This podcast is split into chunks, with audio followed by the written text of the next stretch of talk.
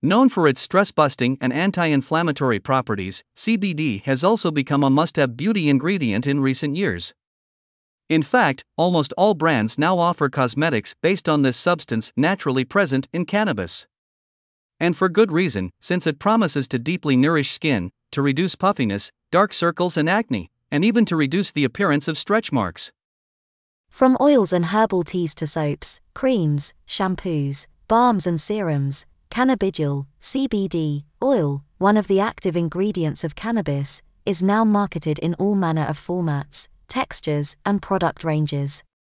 Unlike THC, CBD does not induce psychoactive effects, which has facilitated its arrival in the cosmetics industry.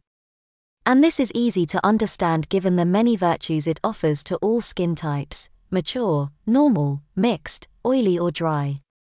CBD has become an essential beauty ally, and is now even being used in makeup.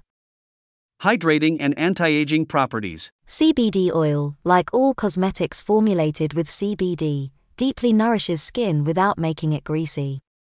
A significant virtue, in addition to the many anti aging properties of the substance that acts not only on elasticity and firmness, but also on the alleviation of wrinkles, fine lines, dark circles, puffiness, and other signs of fatigue and skin aging.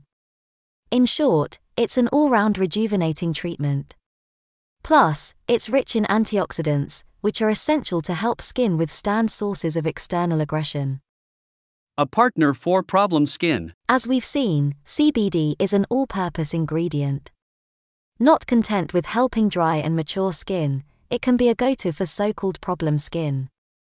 This time it is its anti inflammatory properties that, in conjunction with a healthy lifestyle, can help get rid of redness, pimples, and blackheads, while helping to regulate sebum. Healing virtues. CBD acts on the elasticity of the skin, not just on the face, and is said to have anti inflammatory properties. As a result, the substance is said to help reduce stretch marks and limit their appearance. However, it needs to be applied regularly to see results.